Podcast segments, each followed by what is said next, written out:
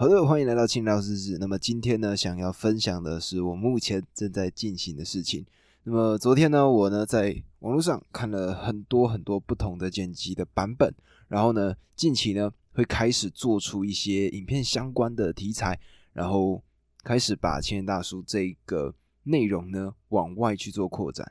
那原先呢，目前大部分都是音频为主嘛，就是你们听我的声音，然后我去跟各位分享我现在看到的这一切。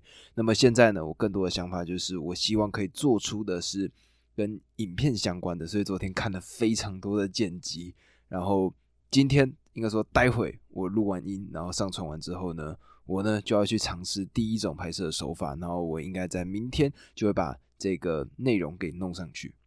那么。我呢，之前在青年大叔这个栏目里面，曾经有介绍过《成为贾博士》这本书嘛。那么在里面呢，有一个篇章是讲到说他去史丹佛演讲。那在演讲的这个十四分钟的演讲稿里面吧，我印象很深刻的是他在刚开始讲到的一个内容，也就是你永远不知道那些点点，你之前发生过的这些事情，会在最终连成一个什么样的网络。那么他自己呢，是提到说。在大学的时候呢，他当时在学校里面修了这个字体相关的课程，然后呢，他呢也没有想过未来会有哪一天用得上。直到后来，Apple 他们设计了 Macintosh 这台电脑的时候，里面所有出来的字体都偏丑。那个时候呢，贾伯斯他就自己跳出来，把整个 Apple 的所有的字体，透过他自己当时学到的方法。好好的设计出来，那么这个呢，就是他当时无心插柳，在现在呢，成为了一个帮助他一个很重要的一个动力。那么在这件事情上呢，我最近也终于有了类似的感受。那包括说呢，以前对于自己写字这件事情是非常非常要求的。我记得以前国小吧，小一、小二的时候，都是有那种练习的布子，上面不是会叫你说要按照那个笔画去写吗？那我记得呢。在这个框框里面都会有那种灰色的，你可以照着上面去描它的字。我印象很深，我那时候就是跟着那个上面的字，一个字一个字的慢慢描。甚至呢，我在底下的每一个方框都是这样子去写的，就是我只要觉得有差一点点，我就会拿橡皮擦把它擦掉。所以呢，我可能写一份这样子的练习簿，我可以写一两个小时。然后呢，在国中的时候吧。开始去接触关于这种硬笔字的书法，也就是如何用圆珠笔去写出很好看的字。那么在那个过程中呢，就开始去练习手写。当时做这件事情，其实主要的想法就是觉得说自己写字好看，诶，其实自己看起来看笔记的时候也挺开心的。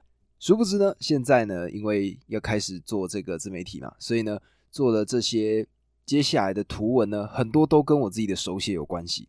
结果这时候呢，就觉得说，诶，当时。所练习的那些东西完全不会骗人，然后呢，它可以帮到我现在在做的每一个事情上。那么，包括说现在的这个剪辑的技巧啊，或者说一些讲话的方式，举例说我现在的录音的方式、讲话的声调，或者说我的节奏，都是一步一步训练过来的。我在两年前吧，开始了青年大叔，当时甚至还叫新闻指南针的一个栏目。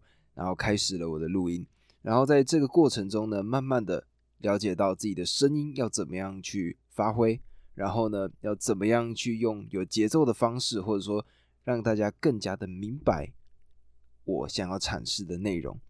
那么这些东西呢，逐渐的积累，才会有现在的这个成果。那我自己觉得呢，是挺好的，然后持续的去尝试。那么今天呢，我自己有手写了一个语录，这个语录呢就是这样，还是写说。人的一生就是尝试，试的越多，生活就会越美好。那这个呢是爱默生所写的，而这句话呢也刚好呼应了今天的主题。那我自己非常喜欢，然后我呢也打算用这个语录去做一些影片上面的创作。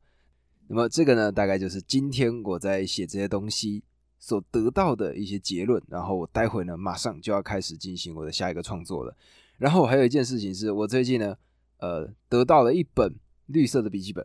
然后里面呢，我呢接下来会拿来写日记，那也算是重拾了写日记的习惯。以前呢大概都是用电脑，然后呢近期开始用手写的笔记本，那发现说呢，哎，其实效果还不错。那这几天呢，也开始去找了一些如何去写日记的一些方法。那么这几天呢，先试验一下。那接下来的日子呢，可能在签到日志上面，我呢会再分享给大家。